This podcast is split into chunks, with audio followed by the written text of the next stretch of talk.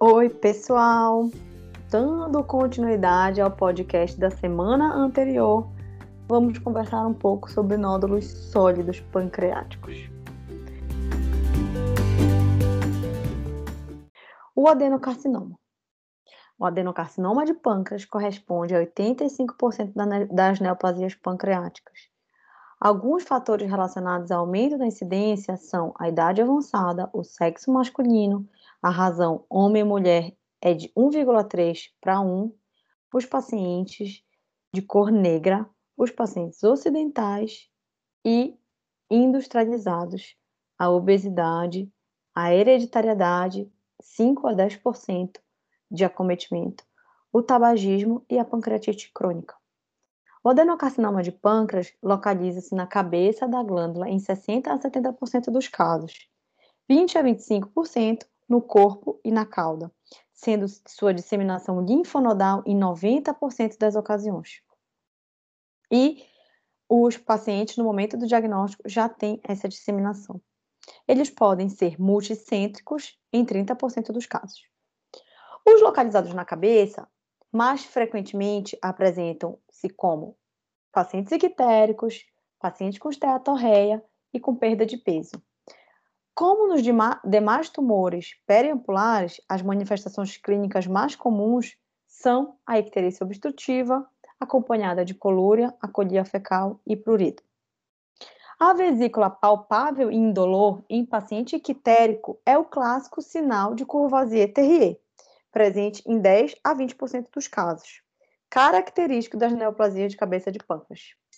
O diabetes mellitus, de início recente, insuficiência pancreática exócrina e pancreatite aguda também podem, podem ser apresentações do tumor pancreático. A tomografia vai revelar uma lesão focal hipodensa, mal delimitada, associada à dilatação das vias biliares, determinando a sua relação com as estruturas adjacentes, principalmente vasculares. Sinais secundários são o stop e a dilatação do duto pancreático, além da atrofia do parênquima. A, a dilatação dos dutos biliares e pancreáticos é chamada de sinal de duplo ducto e está presente em 62 a 77% dos casos. A confirmação por biópsia é necessária e apenas para os casos de tumores localmente avançados ou metástases para o início da quimioterapia. Quando disponível, o ultrassom endoscópico é um método de eleição, pela disseminação intraperitoneal menos provável do que na percutânea. A ressecção cirúrgica é o único tratamento potencialmente curativo. Infelizmente, devido à apresentação tardia, apenas 15 a 20% dos pacientes são candidatos à pancreatectomia. Além disso, o prognóstico é ruim, mesmo após a ressecção completa. A sobrevida de 5 anos após pancreatoduodenectomia com margem negativa R0 é de aproximadamente 30% para os linfonodos negativos e de 10% para pacientes que têm linfonodomegalia. Os tumores neuroendócrinos do pâncreas são aqueles tumores de células neuroendócrinas que estão distribuídos pelo corpo, e as neoplasias podem originar-se de vários órgãos. Os tumores do sistema digestivo são relativamente raros, eles representam 3% das neoplasias pancreáticas primárias. Manifestam-se em qualquer idade, mas são mais comuns na quarta e na quinta década de vida. Normalmente são malignos e se caracterizam pela secreção de substâncias funcionalmente ativas, como o hormônio pancreático. A tomografia computadorizada possui alta acurácia pela detecção dos tumores neuroendócrinos, primários de pâncreas, com sensibilidade acima de 80%. Embora tumores tão pequenos quanto 4 milímetros possam ser visualizados, a sensibilidade diminui no que tem tamanho menor do que 2 centímetros. Em geral, os tumores se apresentam bem vascularizados, com enchimento precoce na fase arterial e o washout na fase tardia. Esses tumores podem ser esporádicos ou ligados a síndromes genéticas, como a neoplasia endócrina múltipla, NEM, neurofibromatose, esclerose tuberosa, doença de Von Hilkschenhausen e a síndrome de von Hippel-Lindau. Os insulinomas. O insulinoma é um tumor funcional mais comum do pâncreas. Produz insulina em excesso e é originado principalmente das células beta-pancreáticas das ilhotas de Langerhans. Acomete, sobretudo, adultos entre 40 e 50 anos. O quadro clínico clássico consiste na chamada tríade de, tríade de Whipple. Sintomas de hipoglicemia, níveis baixos de glicemia, menos do que 50 miligramas por decilitro, e alívio dos sintomas após consumo de glicose. Geralmente são tumores pequenos, menores do que 1,5 centímetro, únicos. 10% são múltiplos e geralmente relacionados a, ao NEM 1 e benignos em 90 a 95% dos casos e de difícil localização. A localização pré-operatória desses tumores não é fácil, pois só 70% deles aparecem em exames de imagem como tomografia e ressonância. A ultrassonografia endoscópica é considerado o melhor exame para localizar o tumor. Gastrinoma. O gastrinoma é o segundo tumor mais comum das células das ilhotas e também mais comumente sintomático tumor endócrino maligno de pâncreas. A maioria é diagnosticada entre 20 e 50 anos.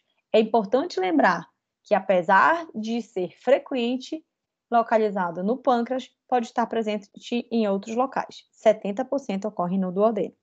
É esporádico em 75% dos casos e associado à síndrome neuroendócrina múltipla, tipo 1, em 25%.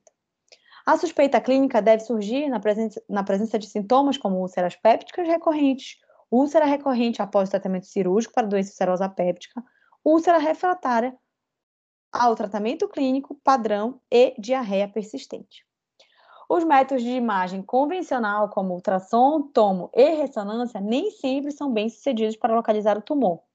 A ultrassom endoscópica pode ser útil, mas o método, método atual mais promissor é a cintilografia com receptor de somatostatina, Octreoscan, que envolve o escaneamento com radiculonucleotídeos após a injeção de octreotida radiomarcada. 90% do gastrinoma tem receptor para somatostatina. O glucagonoma é um tumor de células alfa das ilhotas mais comum na cauda do pâncreas, geralmente mede de 2 a 25 centímetros, com distribuição igual entre os sexos. A maioria é maligna, definido por sua propensão a metastizar. É raro, corresponde a 7% dos tumores neuroendócrinos pancreáticos e provoca eritema migratório necrolítico, quelite angular, diabetes mellitus, anemia, perda de peso, sintomas neuropsiquiátricos, como ataxia e demência, e níveis aumentados de glucagon.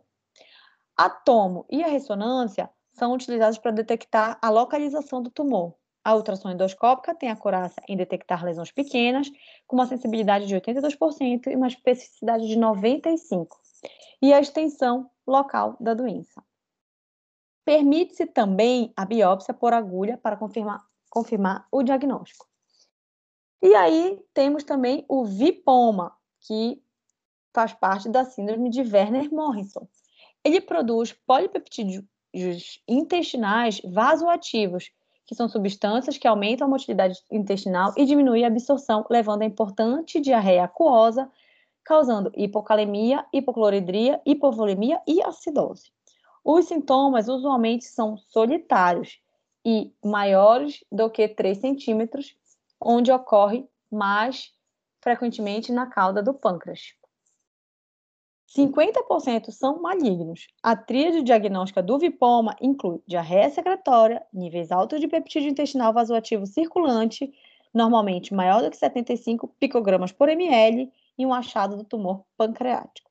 A maioria dos tumores é grande e facilmente identificada pela tomografia ou pela ressonância. E o somatostinoma, que produzem somatostatina.